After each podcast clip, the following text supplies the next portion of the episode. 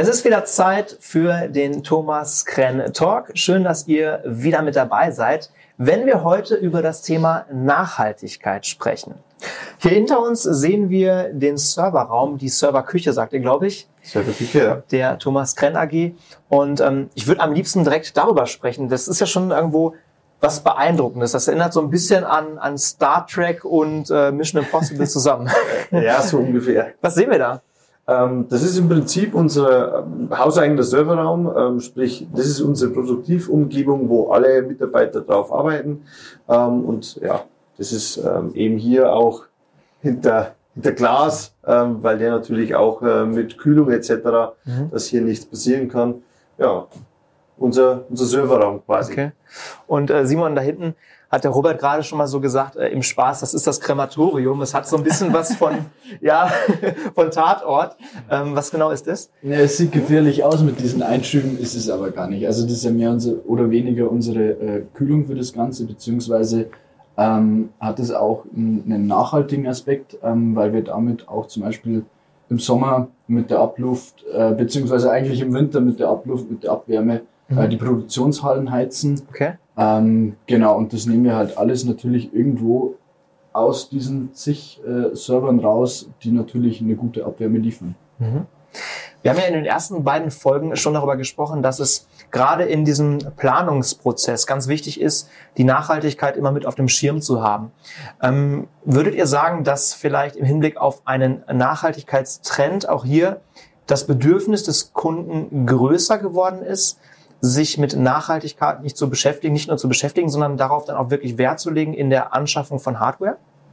Absolut. Ähm, nicht zuletzt auch ähm, wegen dem Punkt, den wir im den vor, vorangegangenen Podcast schon erwähnt haben mit den steigenden Energiekosten, mhm. ist natürlich das auch äh, ein Punkt, wo es dann ähm, sehr auch um, um, um Kosteneinsparung geht und wenn man da auch mit einer, einer gewissen Nachhaltigkeit, gerade heute will ja jemand oder viele Firmen wollen diesen ähm, ja, ich sag jetzt mal, Green Energy äh, mhm. Titel irgendwo haben.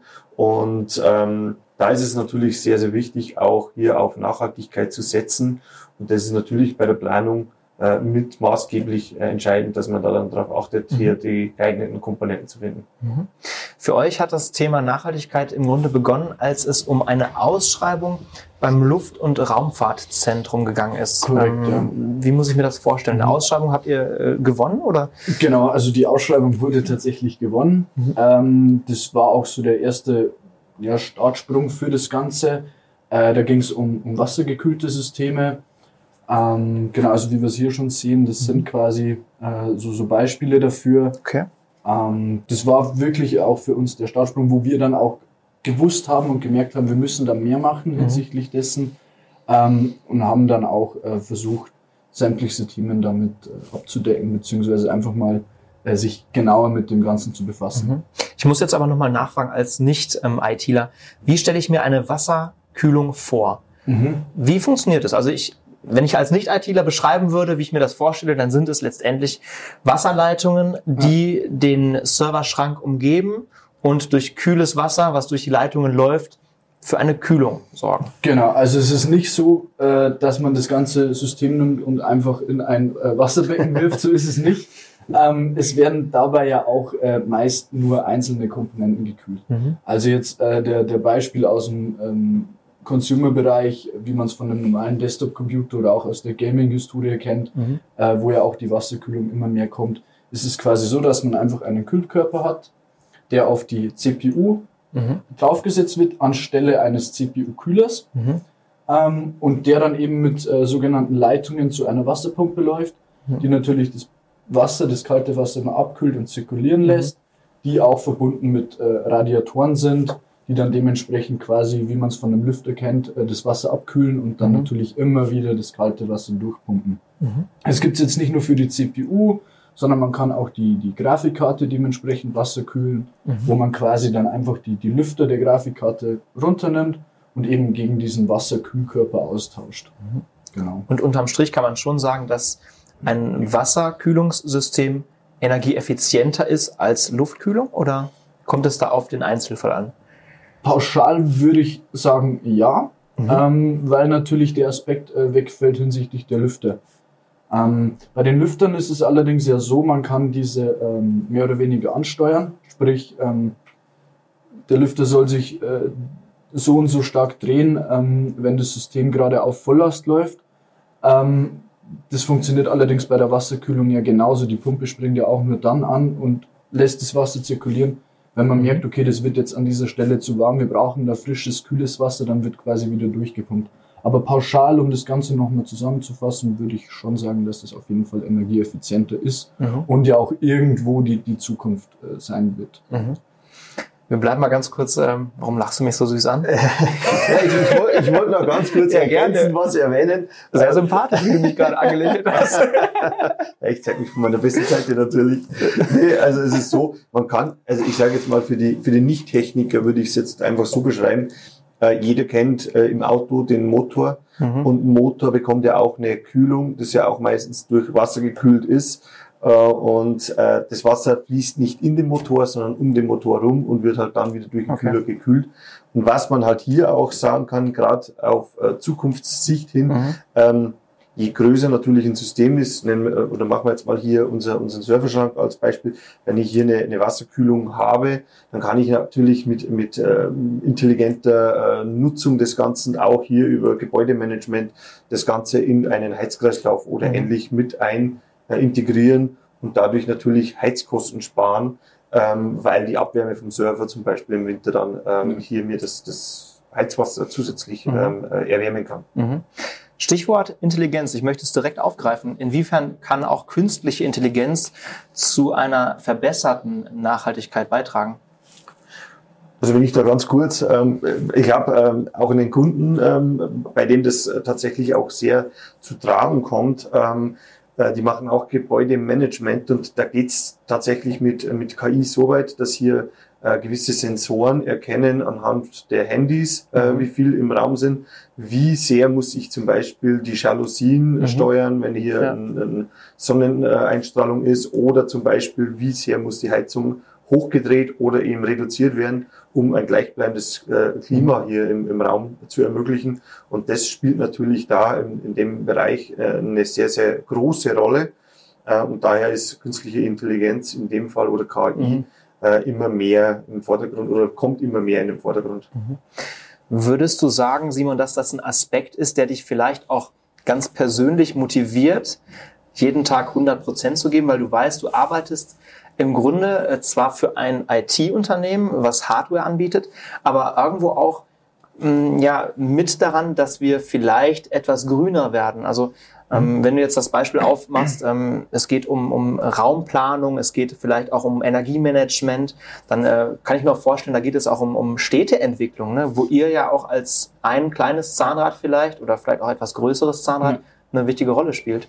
Also es ist zum einen natürlich, wie du schon sagst, die Motivation, ähm, aber was da auch noch ein ganz, ganz großer Faktor ist, ist einfach die Neugier einfach. Mhm. Ähm, Im Sinne dessen, dass man wirklich sagt, ich kann dann noch mehr lernen. Also es, es ist nicht nur die Standard-IT, wie man es kennt, ein Serverraum und so weiter mhm. und so fort, sondern es geht ja, wie der Robert schon sagte, ähm, Richtung Gebäudemanagement und so weiter. Also ähm, da kommt ja auch irgendwo die Neugier dann bei einem mit durch und ähm, ja, die Lernbereitschaft, äh, das Ganze noch weiter auszubauen und da sein Know-how zu vervielfältigen.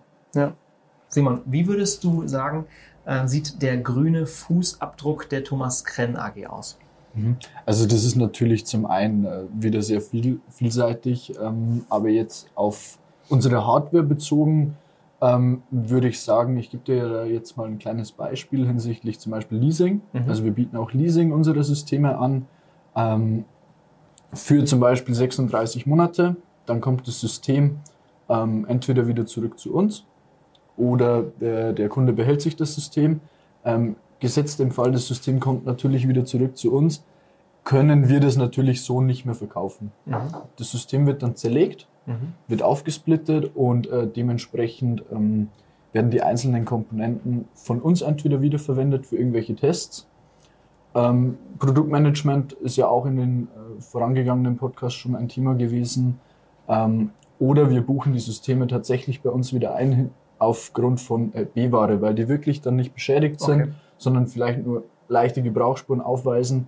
Wir können die natürlich weiterverkaufen, müssen kein neues System anschaffen Der Kunde ist glücklich, ähm, weil er das System dann vielleicht nochmal ein gutes Stück günstiger bekommt, weil er eben ein B-Ware-Chassis ja. verwendet. Ähm, ich glaube, das ist jetzt schon ein, ein sehr wesentlicher und großer Punkt, wo wir den, den grünen Fußabdruck hinterlassen, auf jeden Fall.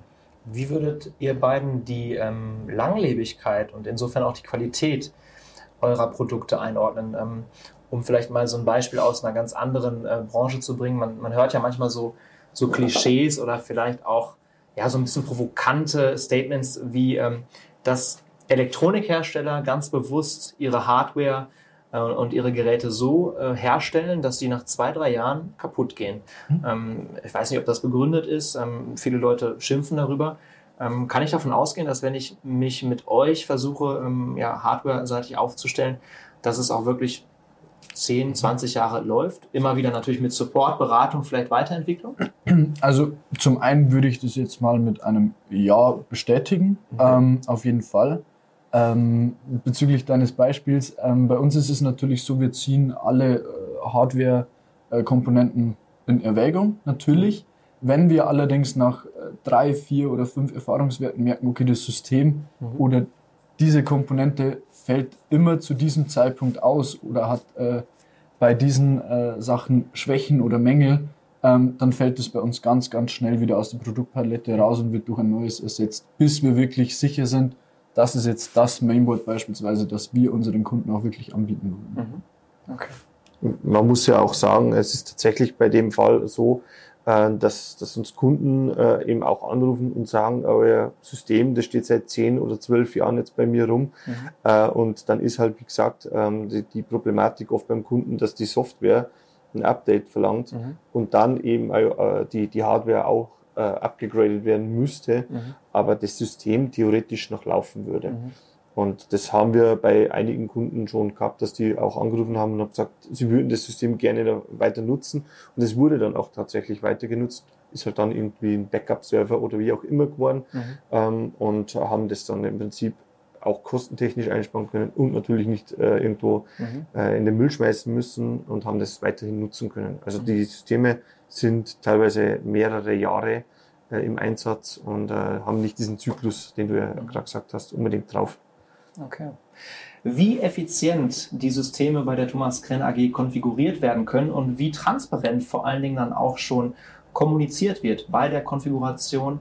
Ähm, das können wir uns in der nächsten Podcast-Folge mal gemeinsam mit Robert und Simon anschauen. Wir werden euch mit auf die Reise in den Thomas Krenn Shop und in den Konfigurator nehmen. Bis dahin, Servus und bis bald.